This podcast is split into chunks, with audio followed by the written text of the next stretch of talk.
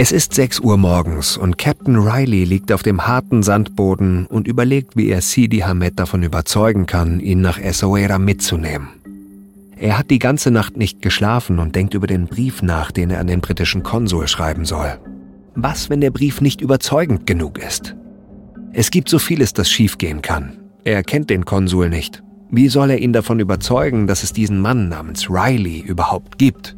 Deshalb hat er sich einen anderen Plan ausgedacht. Wenn Riley Hammett überzeugen kann, ihn mitzunehmen, kann er die Fragen des Konsuls persönlich beantworten und ihn davon überzeugen, das Lösegeld zu zahlen und seine Männer zu retten.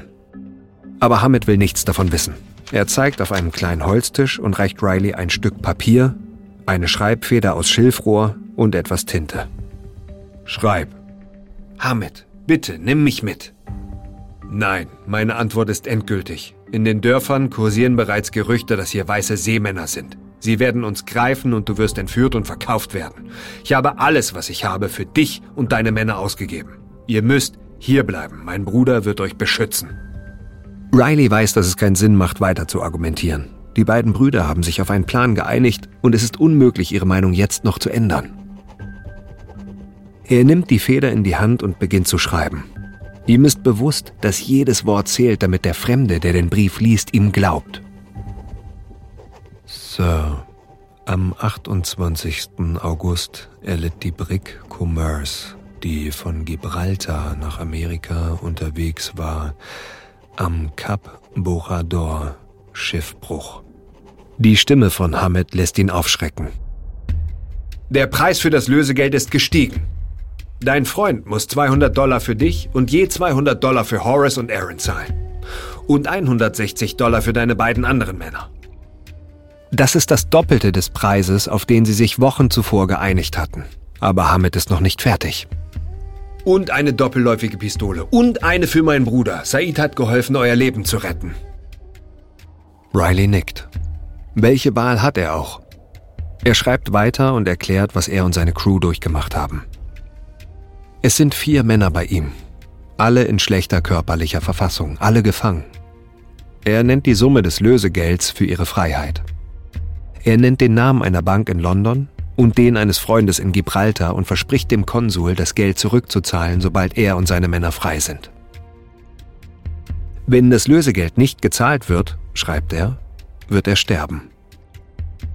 Ich hinterlasse eine Frau und fünf hilflose Kinder, die meinen Tod betrauern werden. Er hält einen Moment lang inne, überwältigt von seinen Gefühlen. Dann schaut er wieder nach unten. Es ist nur noch Platz für zwei weitere Zeilen. Beeil dich, Reis, wir müssen los. Riley stellt sich die Situation vor, wie der Brief den Konsul erreichen wird. Hamels raue Hand, sein vernarbtes Gesicht und die intensiven schwarzen Augen. Was wird der Konsul denken? Sidi Hamed wird Ihnen dieses Schreiben geben und Ihnen sagen, wo wir sind. Er ist ein würdiger Mann. Bitte, glauben Sie ihm. Dann unterschreibt er mit seinem Namen und faltet das Blatt zusammen. Schnell adressiert er den Brief an jeden Konsul, ob Englisch, Französisch, Spanisch oder Amerikanisch, und auch an jeden christlichen Händler in Essaouira. Mit etwas Glück wird der Brief in freundlichen Händen landen. Hamed nimmt das Schreiben und steckt es in sein Gewand. Die beiden Männer tauschen einen letzten Blick aus. Sie brauchen nichts zu sagen. Beide wissen, was auf dem Spiel steht.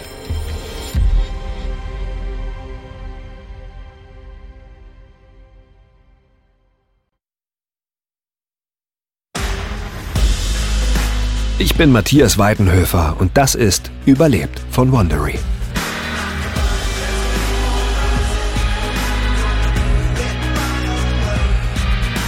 In der letzten Folge hat Captain James Riley Sidi Hamed davon überzeugt, ihn und seine Männer gegen ein Lösegeld in die Stadt Essaouira zu bringen. Ein riskantes Unterfangen. Er kennt niemanden in Essaouira und wenn Rileys Täuschung auffliegt, wird er getötet und der Rest seiner Männer an den meistbietenden verkauft werden. Dies ist Folge 4. Der Brief.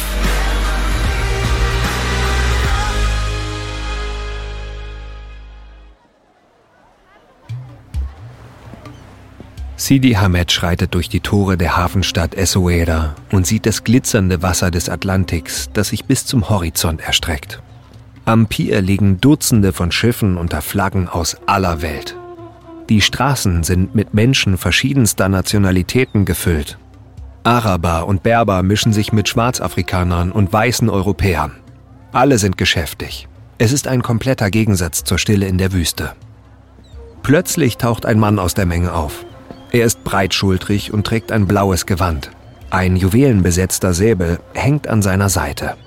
Guten Morgen, edler Herr. Der Mann bemerkt Hamets staubige Kleidung. Wie ich sehe, bist du ein Händler ohne Karawane. Was führt dich in unsere schöne Stadt, mein Freund? Hamid bemerkt an der Art, wie der Mann auftritt, dass er wohl Einfluss haben muss. Ich bin hier, um eine Nachricht an den britischen Konsul zu übergeben. Ich helfe einem englischen Seemann, der am Kap Bochador Schiffbruch erlitten hat. Willkommen in unserer Stadt. Ich bin selbst ein Seemann. Mein Name ist Bel Qasim. Und zufällig kenne ich den Konsul gut. Sein Name ist William Wilshire. Komm, ich bringe dich hin. Hamed folgt dem Mann durch die breiten Straßen und ihm fallen die vierstöckigen Häuser und die massiven Tore und Türme auf. Zwischen den Gebäuden verlaufen enge, labyrinthartige Gassen, in denen die Stände der Händler mit Gewürzen und Stoffen aus der ganzen Welt überquellen. Dies ist die Kasbah, das Zentrum der Regierung und des Handels. Bel Qasim hält vor einem großen mehrstöckigen Haus und klopft an die Tür. Hier wohnt der Konsul. Zwei Diener öffnen die Tür und führen die Männer in eine Amtsstube. Hinter einem großen Schreibtisch sitzt ein junger Mann mit akkurat geschnittenem Haar und einer schmalen Nase. Schnell steht er auf. Bel Qasim, es ist immer eine Freude, Sie zu sehen. Wer ist dieser Mann? Gib ihm den Brief, mein Freund. Hamid fischt den Brief aus seinem Gewand und reicht ihn dem Konsul. Während Wilshire ihn liest, steht Hamid still da und mustert sein Gesicht. Als er am Ende angelangt ist, liest er ihn noch einmal und lässt dann das Blatt Papier auf seinen Schreibtisch sinken. Er sieht Hamid an und legt den Kopf schief. Hamid kennt den Blick. Der Mann taxiert ihn, um zu sehen, ob er lügt. Hamid steht aufrecht und drückt die Brust raus. Er hat nichts zu verbergen. Sidi Hamid, was können Sie mir über diesen Captain Riley sagen? Hamid lächelt. Captain Riley ist ein sehr intelligenter und sehr tapferer Mann. Er ist ein ehrenwerter Mann mit einer Frau und Kindern. Er hat viel durchgemacht, zusammen mit seinen Männern. Einige von ihnen sind krank, aber ich habe das Beste für sie getan. Der Konsul denkt in aller Ruhe nach. Dann nimmt er den Brief wieder in die Hand. Meine Herren, Sie werden mich entschuldigen müssen. Ich habe etwas Dringendes zu erledigen. Können meine Diener Sie auf eine Tasse Tee in den Salon führen? Ich sollte in Kürze wieder da sein. Hamed ist sich nicht sicher, was er davon halten soll. Er beginnt sich zu fragen, ob dieser Konsul Captain Riley überhaupt kennt. Riley erträgt diese Warterei nicht. Es gibt ihm zu viel Zeit, sich auszumalen, was in Essuera schiefgehen könnte. Selbst wenn Hamid den britischen Konsul erreicht, ist dieser vielleicht nicht bereit, Lösegeld für eine amerikanische Besatzung zu zahlen. Und dann am sechsten Tag nach Hamids Abreise ändert sich erneut alles. Said, mach sofort das Tor auf. Ich weiß, dass du da drin bist. Riley beobachtet von einer schattigen Ecke des Hofes aus, wie Said das Tor öffnet. Es ist ein Mann, den Riley noch nie gesehen hat. Er ist groß und dunkel und trägt ein langes weißes Gewand. Schon aus der Ferne kann Riley erkennen, wie ihm Respekt entgegengebracht wird. Die Dorfbewohner gehen ihm aus dem Weg. Vom Sattel eines großen weißen Pferdes aus überblickt er den Innenhof. Hier ist es dreckig. Warum liegen diese Männer nur rum? Lass sie arbeiten. Said rennt los, um dem Mann vom Pferd zu helfen und entschuldigt sich ausgiebig. Diese Seite von Said hat Riley noch nie gesehen. Er hat eindeutig nicht mehr die Führung inne. Natürlich, Scheich Ali. Es tut mir leid. Scheich? Ist das der Scheich, über den Hamid und sein Bruder im Flüsterton sprechen? Hamids Schwiegervater? Riley spürt, dass sich sein Schicksal ändern könnte. Und zwar nicht zum Besseren. Am frühen Abend werden Riley und seine Männer ins Haus gerufen.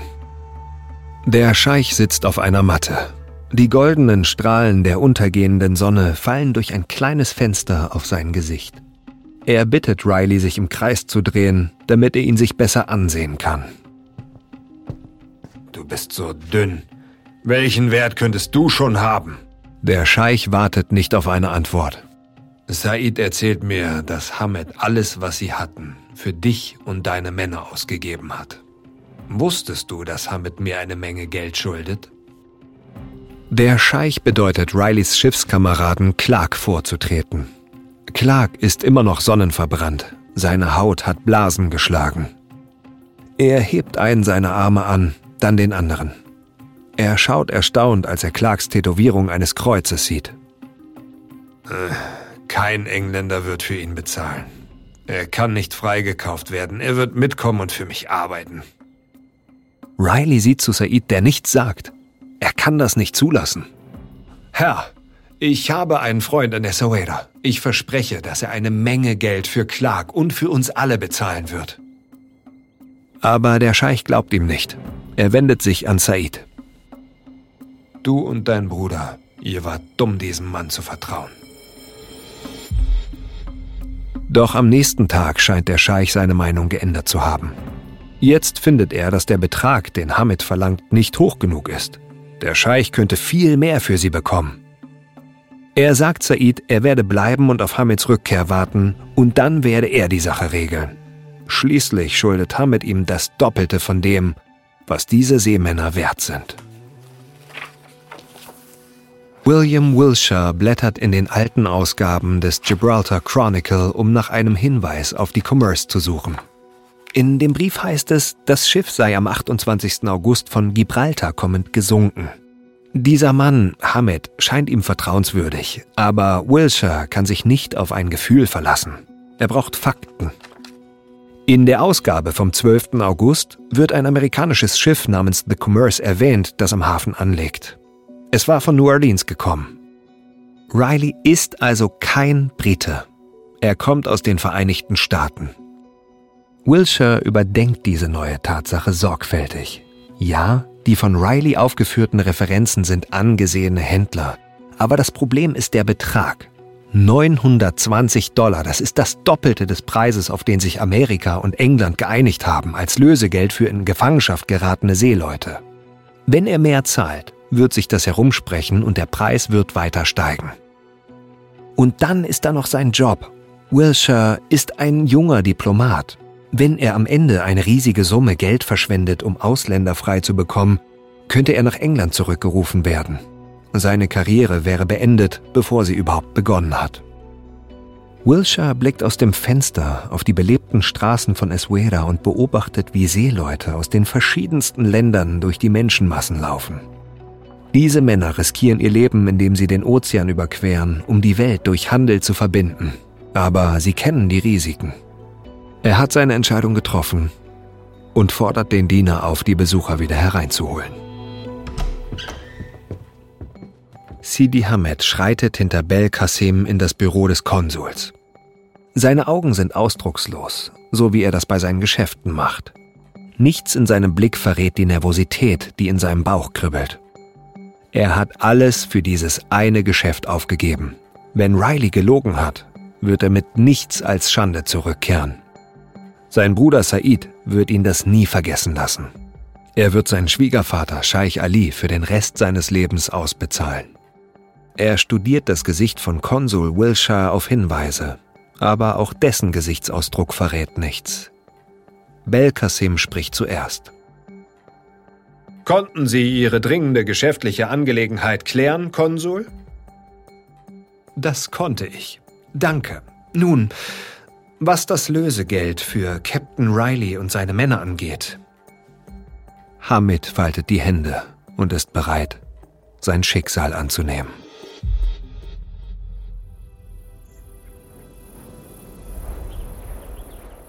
Riley sitzt auf dem Boden an der Nordseite des Lagers.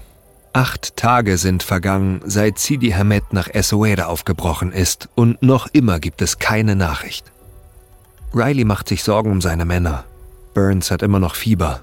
Clarks Sonnenbrand treibt Blasen und er kann sehen, dass ihre Hoffnung jeden Tag ein bisschen mehr schwindet. Aber zumindest Aaron und Horace scheint es etwas besser zu gehen. Du siehst besser aus, Horace. Wie geht's dir? Mir geht's gut, Captain. Aber ich muss ständig an Sidi Hamed denken. Was passiert, wenn er nicht mit dem Geld zurückkommt? Horace Augen weiten sich, als er draußen vor dem Tor Schritte vernimmt. Glauben Sie, es ist Hamed? Said eilt an ihnen vorbei, um das Tor zu öffnen. Als er zurückkommt, wird er von zwei Männern begleitet. Einer der Männer ist Sidi Mohammed, der Mann, der mit Hamed gegangen ist. Der andere ist ein großer dunkler Mann mit einem eleganten Gewand, den Riley noch nie gesehen hat. Zu seinem Erstaunen spricht der Mann auf Englisch mit ihnen. Wie geht es Ihnen, Captain? Riley springt schnell auf seine Füße. Mein Name ist Rais Bel Qasim. Ich bin hier, um Ihnen zu sagen, dass Ihr Brief einen der besten Männer in Essuera erreicht hat. Ein Engländer, der auch mein Freund ist. Sein Name ist William Wilshire und er hat dies für Sie geschickt. Belkasim hält ihm ein Schreiben hin. Riley ist plötzlich überwältigt. Er übergibt den Brief an Aaron. Lies du, Aaron. Deine Augen sind besser als meine. Aarons Stimme ist sanft. Mein lieber und vom Leid geprüfter Herr, ich habe soeben Ihre Nachricht von Sidi Hamed erhalten, deren Inhalt mein aufrichtiges Beileid mit Ihren Leiden und dem Ihrer Gefährten hervorgerufen hat. Dieser Brief wird Ihnen von Rais Bel-Kassim überbracht, dem Sie vollstes Vertrauen entgegenbringen können. Ich habe mich bereit erklärt, die gesamte Summe an Sidi Hamed zu zahlen, sobald Sie sicher in dieser Stadt ankommen. Es steht Ihnen frei, Ihre Reise nach Erhalt dieses Briefes anzutreten. Riley wendet sich an Belkacim. Dieser britische Konsul wird für alle meine Männer bezahlen? Ja, Captain. Für alle. Belkacim folgt Said ins Haus und Riley wendet sich an seine Männer. Sie können ihr Glück kaum fassen. Doch dann hört er das wütende Gebrüll des Scheichs von drin. Lauthals protestiert er. Mein Schwiegersohn ist ein Narr. Er hat einen zu niedrigen Preis für diese Männer akzeptiert. Neben dem Gezeter des Scheichs hört Riley die ruhige Stimme von Belkacim, der ihn zu beruhigen versucht. Er sagt ihm, dass er die Männer mit seinem Geld gekauft hat, dass der Handel vollzogen ist. Hamed ist bezahlt worden, bevor er Essaouira verlassen hat. Sein Schwiegersohn ist zurückgeblieben, um die sichere Übergabe der Männer zu gewährleisten. Riley schaut wieder auf den Brief. Er weiß, dass Belkacim lügt. Auf dem Papier steht, dass der Konsul Hamed bei ihrer Ankunft bezahlen wird, aber das weiß der Scheich nicht. Belkacim versucht sie zu retten. Der britische Konsul hatte recht. Riley kann diesem Mann vertrauen. Doch Scheich Ali wittert Betrug. Er beschuldigt Belkacim der Lüge. Die Stimmen werden lauter. Ich lüge nicht. Ich bin zu einem solchen Verrat nicht fähig. Diese Männer gehören jetzt mir. Nach gefühlt ewigem Hin und Her kommen sie schließlich zu einer Einigung. Die Seeleute werden bei Tagesanbruch mit Belkacim und Mohammed aufbrechen. Aber Scheich Ali und Said werden sie nach Esweda begleiten, um sicherzustellen, dass er die Wahrheit sagt und um das Geld von Hamed in Empfang zu nehmen.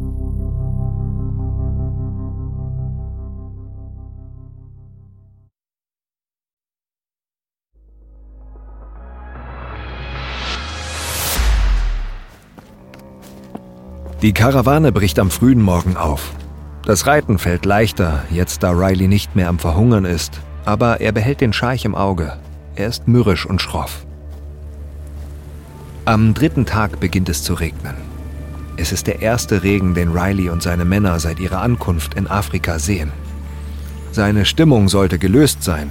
Sie sind der Freiheit so nahe. Aber der dunkle Himmel erscheint wie ein böses Omen. Sie passieren ein kleines Dorf mit Mauern und Türmen. Als sie das Eingangstor erreichen, hält Scheich Ali sie an. Wir brauchen Vorräte. Said bedeutet der Gruppe nach vorne zu kommen. Irgendetwas an dieser Sache fühlt sich komisch an. Riley sieht Bel Qasim an. Es ist eine Falle. Der Scheich kennt den Prinzen. Aber im Moment können wir nichts tun. Nachdem sie durch das Tor getreten sind, wird der Scheich von einem alten Mann mit einem kurzen weißen Bart und einem frischen blauen Gewand begrüßt. Sie umarmen sich wie alte Freunde. Der Scheich wird einen Rat einberufen und behaupten, dass du ihm gehörst. Ich werde mein Bestes tun, das Gegenteil zu beweisen. Aber der Scheich kann sehr überzeugend sein. Rileys Herz wird schwer. Wird das jemals enden? Als sie das Haus des Prinzen erreichen, fordert ein Wächter Riley und seine Männer auf, draußen im eiskalten Regen zu warten. Riley lauscht den Stimmen der Männer durch ein offenes Fenster, aber er kann durch den Regen nicht viel hören. Als Belkacim herauskommt, schüttelt er den Kopf. Der Prinz hat entschieden, dass du nicht nach Esweda weiterreisen darfst. Wir müssen hier auf Hamid warten. Aber wie wird Hamid wissen, dass wir hier sind? Sie schicken Mohammed mit einem Brief zu ihm. Du musst ihn schreiben. Sag ihm, wo wir sind und was passiert ist. Sag ihm, dass der Prinz will, dass Hamid mit dem Lösegeld kommt. Daraufhin wird er seine endgültige Entscheidung treffen. Riley blickt in die verzweifelten Gesichter seiner Männer. Auch er kann seine eigene Enttäuschung kaum verbergen. Keine Sorge, Captain. Hamid wird kommen. Am nächsten Morgen beobachtet Riley, wie Mohammed sein Kamel tränkt, um sich auf die Abreise vorzubereiten. Zu seiner Überraschung macht sich auch der Scheich bereit, aufzubrechen. Ich werde vier Tage weg sein, sagt er zu Belkacim. Versucht nicht zu fliehen. Ihr werdet von den Männern des Prinzen bewacht. Ich werde zurück sein, bevor Sidi Hamed eintrifft. Die Wachen öffnen das Tor und Riley sieht zu, wie beide Männer über die Wüstenebene wegreiten. Nachdem das Tor wieder geschlossen ist, dreht Belkacim sich zu Riley um und flüstert ihm ins Ohr: Keine Sorge, Captain. Ich habe einen Plan. Riley geht im Raum der kleinen Hütte auf und ab und sieht seinen Leuten beim Essen zu. Sie sitzen in einer Ecke neben den Satteltaschen und schieben Eier auf ihren Tellern hin und her. Vor einem Monat hätten sie noch alles für ein Frühstück wie dieses gegeben, aber jetzt können sie kaum noch etwas essen. Seit Tagen sind sie hier eingesperrt und warten darauf, dass Hamid zurückkehrt. Aber bis jetzt ist nichts passiert. Er weiß, dass Belkasim den Prinzen bearbeitet und versucht, ihn in der Abwesenheit von Scheich Ali von seinem Anliegen zu überzeugen. Aber Riley hat keine Ahnung, was passieren wird, wenn der Scheich endlich zurückkehrt. Am fünften Tag kommt Belkasim mit Neuigkeiten. Mach deine Männer bereit, Captain. Wir brechen nach Agadir auf. Agadir? Wo ist das? Auf halbem Weg nach Essuera. Lässt der Prinz uns gehen? Nein, er kommt mit uns. Es hat sich in den Nachbardörfern herumgesprochen, dass bei ihm wertvolle Gefangene sind. Gerüchte über einen Überfall kursieren, mit denen ich etwas zu tun haben könnte. Ich habe ihn davon überzeugt, dass es für uns alle sicherer ist, wenn wir uns in Agadir aufhalten. Es gibt nur einen Haken. Riley weiß, was Bell sagen wird. Er hat das Pferd gestern Abend durch das Tor kommen gehört, zusammen mit der lauten gebieterischen Stimme. Der Scheich. Belkasim nickt. Ja, er wird auch mitkommen. Aber nur Mut. Wenn wir Agadir erreichen, sind wir nur noch zwei Tagesritte von Esweda entfernt. Hamid durchquert den großen Raum im Haus des Konsuls und verpasst nur knapp einen Zusammenstoß mit Wilshires Mitarbeiter. Der Mann huscht schnell aus dem Weg. Normalerweise würde Hamid ihm ein Lächeln schenken, aber heute ist er schlecht gelaunt. Belkacim hätte schon vor zwei Wochen mit der Besatzung der Commerce zurück sein sollen. Der Konsul hat das Lösegeld schon bereit. Jetzt ist er voller Sorge. Wenn er nicht bezahlt wird, sieht er seine Familie vielleicht nie wieder. In den Dörfern kursieren Gerüchte, dass eine Gruppe weißer Seeleute nach Norden reist. Wurden sie angegriffen? Er gibt es nur ungern zu, aber Captain Riley und sein Sohn Horace sind ihm ans Herz gewachsen. Die Notlage der Seeleute ist zu seiner eigenen geworden. Er ist so in seinen Gedanken versunken, dass er nicht einmal das Klopfen an der Tür wahrnimmt. Er hört erst auf, hin und her zu gehen, als Wilshire direkt vor ihm steht. Was gibt es, Konsul? Er übergibt Hamid einen Brief. Er ist von Riley. Sie wurden von Scheich Ali abgefangen. Er sagt, die Männer gehören ihm. Sie sind in der Stadt Stuka. Der Prinz sagt, um die Sache zu klären, musst du nach Süden reiten. Hamid wartet nicht, bis er fertig gesprochen hat. Er ist bereits dabei, seine Taschen zu packen, aber Wilshire hält ihn auf. Warte, lass mich dir ein paar Männer als Geleit geben. Wir stecken jetzt beide mit drin. Hamid nickt dankend. Dann ist er zur Tür hinaus. Es ist spät in der Nacht, als Riley zum ersten Mal den Duft des Meeres riecht. Bel Kassim zeigt in die Ferne. Agadir, Captain. Riley sieht die Fischerboote im Hafen liegen, wie sie im Mondlicht glitzern, zusammen mit den am Strand ausgebreiteten Fischernetzen. Auf ihrem Weg durch die Stadt ist die Gruppe ruhig. Selbst die Kamele scheinen zu wissen, dass sie hier still sein müssen. Am hinteren Ende der Stadt schlagen sie ein kleines Lager neben einer Schmiede auf. Es sind mehr Leute in der Karawane, als Riley dachte. Der Prinz hat darauf bestanden, dass sie zusätzliche Wachen mitnehmen. Jetzt ist Riley froh über ihren Schutz, obwohl er nicht genau weiß, auf wessen Seite sie stehen. Bel Kassim nimmt den Captain zur Seite und fordert ihn auf, wachsam zu sein. Er ist sich sicher, dass der Scheich einen Komplott gegen sie schmiedet. Er wird in die Stadt reiten und sehen, ob er etwas herausfinden kann. Als sich seine Mannschaft in ihr Lager begibt, scheinen alle ruhig, aber Riley kann ihre Nervosität spüren. Ihr müsst euch ausruhen, Männer. Ihr werdet eure Kraft für den letzten Vorstoß brauchen. Bel Qasim ist unser Freund. Habt Vertrauen aber Riley kann selbst nicht schlafen. Es ist kurz nach Mitternacht, als er das vertraute Geräusch von Belkasims Sandalen hört, die sich nähern. Als er Riley erreicht hat, spricht er leise, damit die anderen ihn nicht hören können.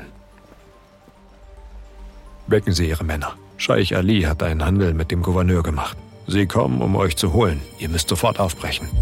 Ich habe schon die Kameltreiber geweckt, die euch führen sollen. Aber ihr müsst schnell reiten. Riley springt auf, schüttelt seine Männer sanft an den Schultern, um sie zu wecken. Sch, hey, wir müssen gehen. Jetzt, wir müssen los. Hey, wir müssen los. Wir müssen los. Los, aufstehen, los, wir müssen los.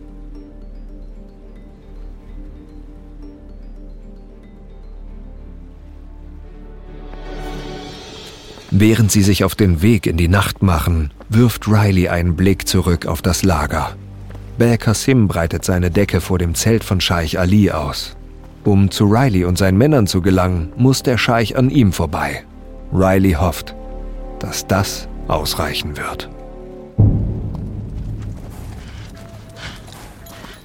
Sidi Hamed späht in die Dunkelheit. Der Mond steht als Sichel am Himmel und der Sand glänzt weiß. Er ist seit mehr als einem Tag hart geritten. Er ist dankbar, dass der britische Konsul Männer und Pferde mit ihm geschickt hat. Es ist sicherer als Gruppe zu reisen. Doch momentan ist das einzige Geräusch, das er hört, das Atmen der Pferde. Die Dünen sind still. Er fragt sich, wo sein Bruder Said steht. Er weiß, dass er keine Wahl hat, wenn der Scheich die Seeleute als sein Eigentum beansprucht. Aber er hofft trotzdem, dass sein Bruder wieder zu sich kommt. Sie haben so viel zusammen durchgemacht. Wenn Hamid zurückkehrt, für wen wird Said dann Partei ergreifen? Für ihn oder den Scheich? Er wird es bald herausfinden, aber noch sind es zwei Tage bis Stuka. Er wird in Agadir anhalten, um die Pferde zu tränken und dann weiterziehen. Er ist sich sicher, dass er die Strecke in anderthalb Tagen schaffen kann, wenn er sich anstrengt. Riley und seine Männer bewegen sich in der Dunkelheit immer weiter vorwärts durch die Wüste. Er ist dankbar, dass Bel Qasim die Kameltreiber mit ihnen geschickt hat. Sie treiben die Kamele mit beruhigenden Stimmen an aber Riley ist dennoch besorgt. Er weiß, dass einige Stämme im Dunkeln hinter den Dünen lauern, Ausschau haltend nach Leuten, die töricht genug sind, in der Nacht zu reisen. Und dann hört er das Geräusch von Pferdehufen. Sein Herz setzt einen Schlag aus. Scheich Ali reitet ein Pferd. Er muss sie gefunden haben. Er beugt sich vor und treibt sein Kamel an, schneller zu laufen. Doch als das Geräusch näher kommt, wird ihm klar, dass die Reiter nicht von hinten aus Agadir kommen, Sie kommen von Norden her auf sie zu, von Eswera. Er sieht die vorbeiziehende Gruppe schemenhaft, vage Formen von Turbanen und Umhängen. Sie reiten schnell und das bedeutet normalerweise Ärger. Einer der Kameltreiber flüstert in gebrochenem Spanisch. Sag kein Wort. Sieh sie nicht einmal an. Er sieht, wie er nach der Waffe in seinem Gewand greift. Aber Riley sitzt weiter oben als die Männer am Boden. Als die Reiter mit der Karawane gleichziehen, scheint das Licht des Mondes kurz auf ihre Gesichter. Einer von ihnen kommt ihm bekannt vor. Hamid? Er hält den Atem an. Wenn er sich geirrt hat, könnte das fatale Folgen haben. Dann hört er eine Stimme zurückrufen. Rais? Riley klettert von seinem Kamel und läuft auf die Stimme zu. Als er das vernarbte Gesicht sieht, fällt er auf die Knie und küsst seine Hand. Hamid, ich bin so froh, dich zu sehen. Dein Schwiegervater, er hat uns eine Falle gestellt. Er ist irgendwo hinter uns. Wir müssen fort. Bel Qasim versucht, ihn abzulenken. Hamid schweigt einen Moment lang. Nein, Rais, ich kann nicht gehen. Ich muss mich um den Scheich kümmern. Er ist ein schlechter Mann. Du ziehst mit deinen Männern weiter nach Norden. Wenn mir etwas zustößt, kannst du den Männern vertrauen, die bei mir sind. Sie sind Freunde des britischen Konsuls. Aber ihr müsst gehen. Ich werde dich wiedersehen, inshallah. Riley sieht zu, wie Hamid sich abwendet und in die Nacht reitet. Zum ersten Mal seit Beginn dieser qualvollen Reise macht sich Riley mehr Sorgen darüber, was mit Hamid passieren wird, als über sein eigenes Schicksal.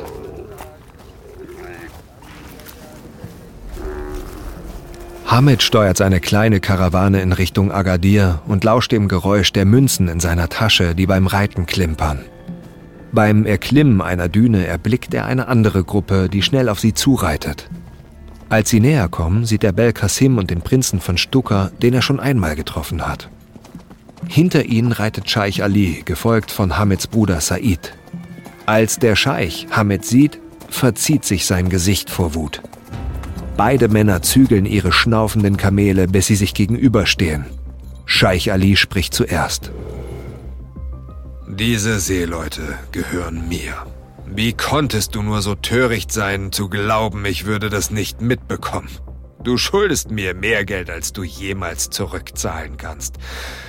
Ich werde sie mitnehmen und wir werden es als einen ersten Schritt betrachten. Jahrelang hat Hamid in Angst vor Scheich Ali gelebt, aber jetzt ist der Moment gekommen, in dem er sich lossagt. Mein Bruder und ich schulden dir 360 Dollar für die Waren, die du uns überlassen hast, obwohl sie auf dem Markt nicht einmal halb so viel wert sind. Aber damit das endlich vorüber ist, werde ich dir jetzt alles bezahlen. Und dann sind wir quitt. Der Scheich schüttelt den Kopf. Nein, 400 Dollar. Du hast mir nicht einmal gesagt, dass du zurück in meinem Gebiet bist. Du hast mich betrogen und meine Tochter. Hamid geht nicht auf den Köder ein. Er weiß, dass der Scheich noch nie in seinem Leben so viel Geld auf einmal gesehen hat. 360 Dollar. Das ist mein letztes Angebot. Du kannst dich glücklich schätzen. Die Seeleute sind weg. Schließlich willigt der Scheich ein. Hamid greift in seinen Beutel und zählt das Geld heraus. Es ist immer noch genug für ihn und Said da, um ihren Familien ein gutes Leben zu ermöglichen, wenn das hier erledigt ist. Er sieht seinen Bruder an. Er ist jetzt ein Mann und er muss seine eigenen Entscheidungen treffen. Bruder, bist du auf meiner Seite? Said neigt den Kopf. Ja, ich bin bei dir.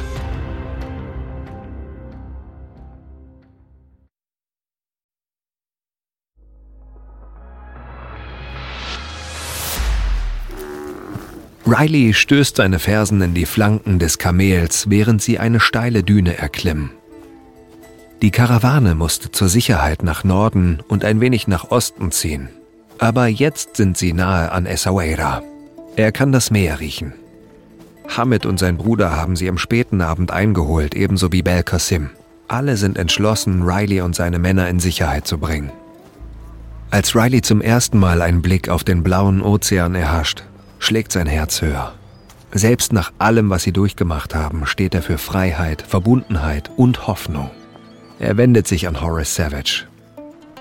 Was denkst du, mein Sohn? Ich habe in meinem Leben noch nie etwas Schöneres gesehen. Die Stadt leuchtet in der Morgensonne. Im Hafen liegen mehrere Schiffe. Auf einem von ihnen weht der britische Union Jack am Mast.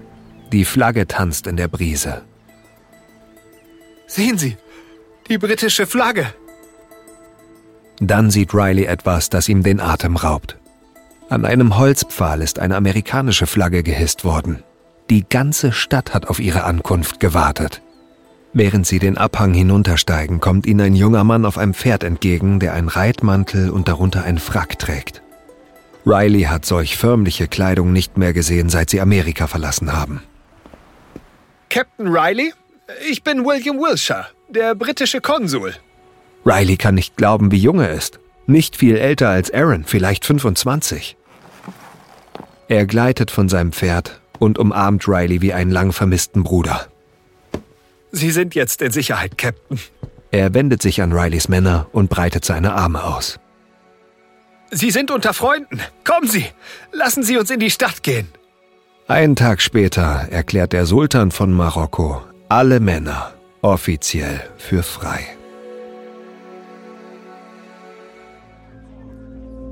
Hamid wartet vor dem Haus des britischen Konsuls, während sein Bruder die Kamele einsammelt. Sie sind seit zwei Wochen in Essaouira und haben auf die letzten Posten, die Teil der Lösegeldvereinbarung waren, gewartet. Dank Captain Rileys Freund in Spanien sind sie soeben eingetroffen. Zwei doppelläufige Schrotflinten, um ihn und seinen Bruder auf ihren Reisen zu schützen. Als Riley aus dem Haus tritt, erkennt Hamid ihn fast nicht wieder. Er ist sauber und frisch rasiert, trägt englische Hosen und eine blaue Jacke. Sie hängen an seinem Körper wie bei einem Kind, das noch in seine Kleider hineinwachsen muss. Bel Kassim hat Hamid erzählt, dass der Captain früher mehr als 90 Kilogramm gewogen hat. Jetzt wiegt er nur noch knapp über 40, trotz all des Essens, das sie beim Konsul bekommen haben. Riley übergibt Hamid die beiden Pistolen und stellt sich dann mit vor sich gefalteten Händen hin. Danke, Sidi Hamed, für alles, was du für mich und meine Männer getan hast. Ich habe Glück, dass ich dich getroffen habe. Möge Gott dich segnen. Bitte haltet Ausschau nach dem Rest meiner Crew. Sie sind irgendwo da draußen. Hamid nickt. Er mag keine langen Verabschiedungen. In der Wüste ist das Leben kurz und das Glück rar. Nur Allah kann entscheiden, wer lebt und wer stirbt. Ich verspreche dir, Rais, wenn sie noch am Leben sind und Allah es will, werde ich dir den Rest deiner Mannschaft bringen. Riley wendet sich ab, bevor Hamid seine Tränen sehen kann. Er ist sich nicht sicher, ob es an der dunklen Stimmung und der Angst liegt, die wie eine Wolke über ihm hängen, oder ob es daran liegt, dass es unwahrscheinlich ist, dass er Hamid jemals wiedersehen wird. Den Mann, der alles riskiert hat, um ihn zu retten.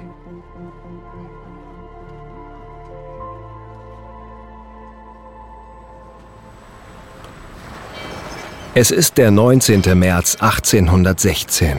Captain James Riley steht am Bug des US-Schiffes Rapid.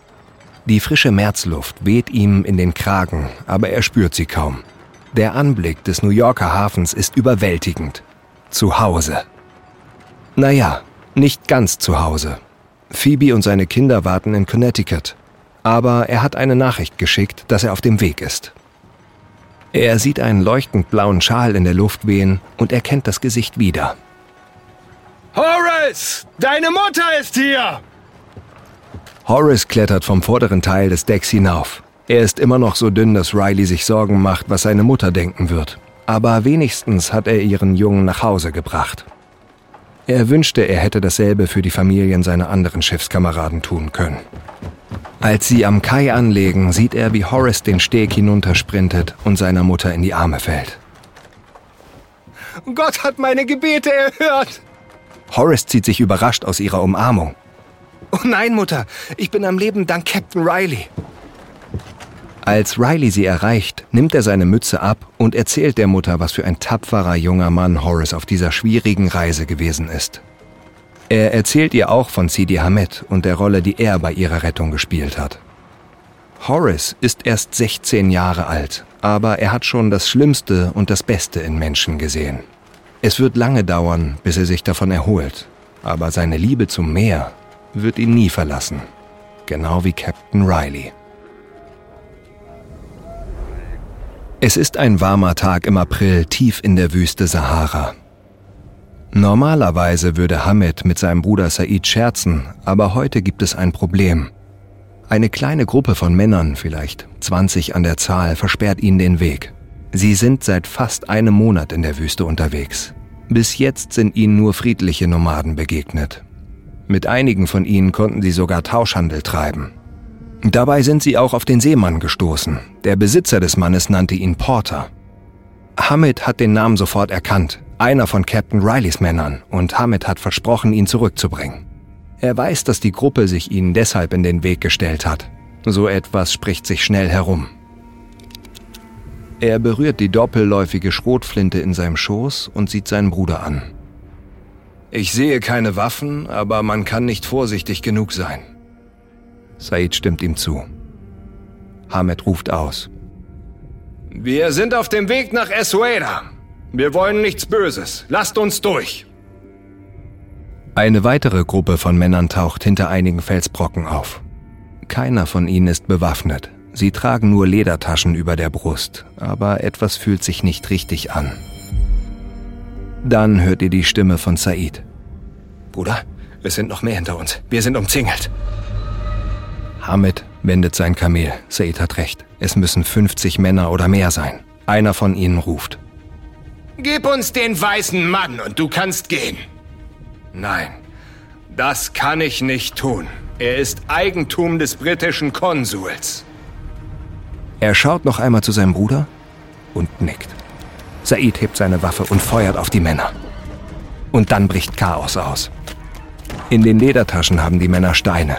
Sie schleudern sie rasend schnell auf Hamids Männer. Sie schießen zurück, aber sie sind in der Unterzahl. Ein harter Gegenstand trifft Hamids Kopf. Seine Sicht verschwimmt. Das Letzte, was er sieht, ist Porter, der unter ein Kamel kriecht. Captain Riley sitzt in einem gemieteten Zimmer in New York und starrt auf ein Bündel Blätter.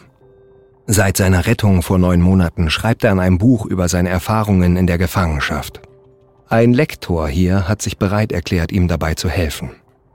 Das Wiedersehen mit seiner Familie war so schön, wie er es sich vorgestellt hatte. Sein neues Baby kann schon laufen, ein Sohn. Er und Phoebe beschließen, das Kind William Wilshire Riley zu nennen, nach dem britischen Konsul, der sein Leben und das seiner Männer gerettet hat. Nach seiner Rückkehr dauert es einige Wochen, aber dank der Bemühungen von James Monroe, dem Außenminister der Vereinigten Staaten, kann er Wilshire das Geld zurückzahlen.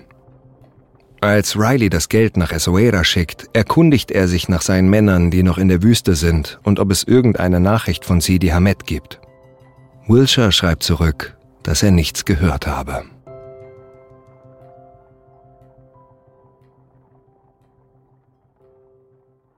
Die brutalen Bedingungen während der Gefangenschaft hinterlassen bei jedem der Männer aus Rileys Crew, die es zurück nach Amerika geschafft haben, bleibende Spuren. Sie leiden an verschiedenen Gesundheitsproblemen. Zwei von ihnen, Clark und Burns, sterben innerhalb von sieben Jahren nach ihrer Rückkehr nach Hause.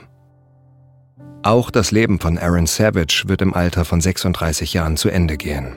Doch bevor er stirbt, bekommen er und seine Frau eine Tochter. Sie wird später den jüngsten Sohn von Captain Riley heiraten. Im Dezember erreicht William Porter New York und sucht Captain Riley in dessen Wohnung auf. Er erzählt ihm von seiner eigenen brutalen Reise und wie Wilshire dabei half, seine Freiheit auszuhandeln. Ohne die beiden Männer, die ihn gekauft haben und versprochen haben, ihn nach Esweda zu bringen, wäre das nicht möglich gewesen. Er erzählt Riley von dem fürchterlichen Überfall in der Wüste. Rileys Herz sinkt. Haben Sie überlebt? Nein, das haben Sie nicht. Erzähl mir mehr. Wie sahen Sie aus? Es waren furchteinflößende Männer. Tapfere Männer. Einer von ihnen hatte Narben im Gesicht. Sie hatten doppelläufige Gewehre. Sie starben bei dem Versuch, mich in Sicherheit zu bringen. Riley weiß, dass es Hamid war, der sein Wort halten wollte. Er betrauert die Nachricht, nicht nur wegen des Verlusts eines guten Mannes, sondern auch, weil nun niemand mehr nach seinen Besatzungsmitgliedern sucht, die sich noch in der Sahara befinden.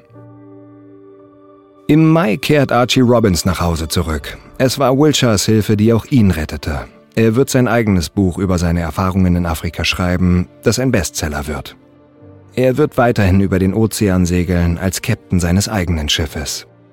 Horace Savage wird später auch Captain seiner eigenen Brig, der Albion.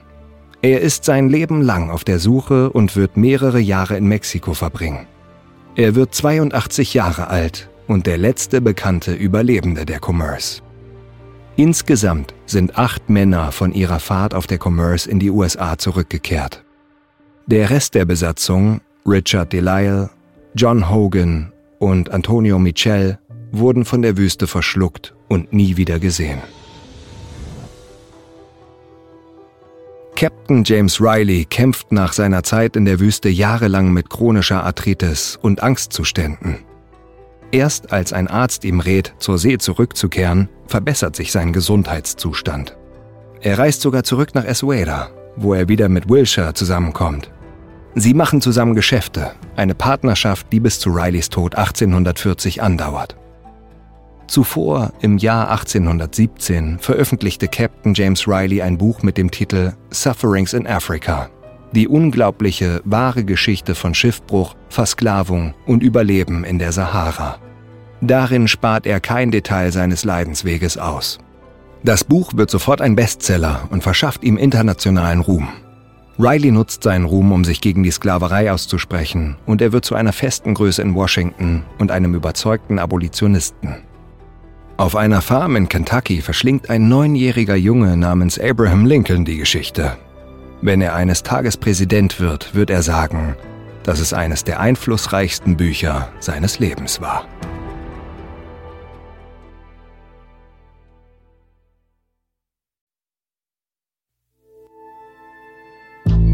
Dies war die letzte Folge unserer vierteiligen Serie Schiffbruch in der Sahara.